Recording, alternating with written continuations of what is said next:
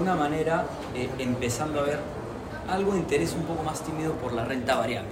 Yo te diría que hoy día eh, algo de recuperación, pero todavía no están los niveles que esperaríamos que esté.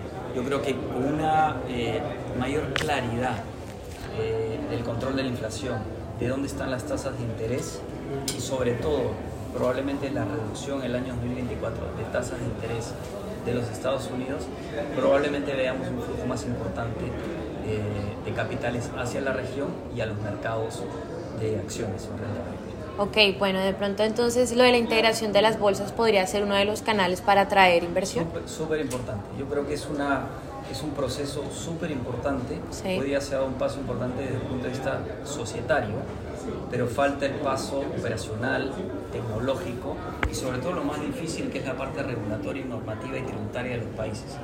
Pero yo creo que va a ser eh, es el camino correcto para tener una bolsa con mucho más liquidez, mucho más profundidad, la capacidad de tener, generar economías de escala y atraer inversionistas del exterior a, esta, a este mercado, esta bolsa mucho más eh, profunda, que además lo que hace es te permite sofisticar los productos, sacar más productos y atraer más flujos. Y también es una fuente de financiamiento importante para las empresas que hoy están listadas en cada una de las bolsas. Entonces yo creo que es un camino importante para poder eh, avanzar en esa dirección.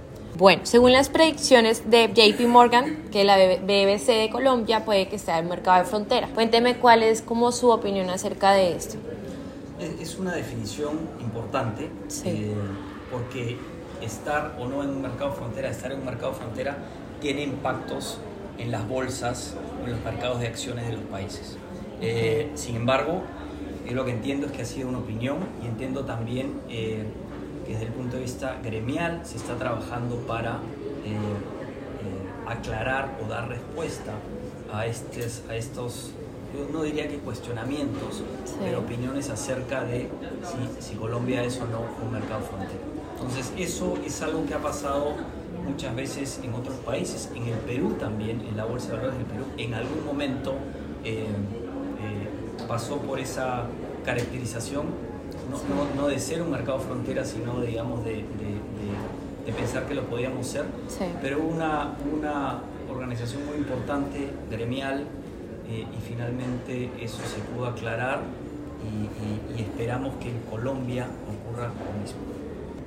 Yo diría que en líneas generales, eh, hoy día eh, el mercado accionario de la región eh, ha sufrido durante el 2022 y el 2023. yo creo que este interés se va a despertar o se debería despertar en el 2024 por dos razones. Cuando el mercado de renta fija estadounidense, cuando las tasas empiecen a bajar, creo que va a haber mayor apetito por buscar acciones en mercados emergentes, incluyendo Latinoamérica, y también hoy día eh, las valorizaciones de las empresas en Latinoamérica son las que tienen los niveles más bajos. Entonces, yo creo que eh, probablemente el 2024 va a ser un año más interesante para el apetito del interés por acciones en mercados emergentes y también en, en los mercados de Latinoamérica.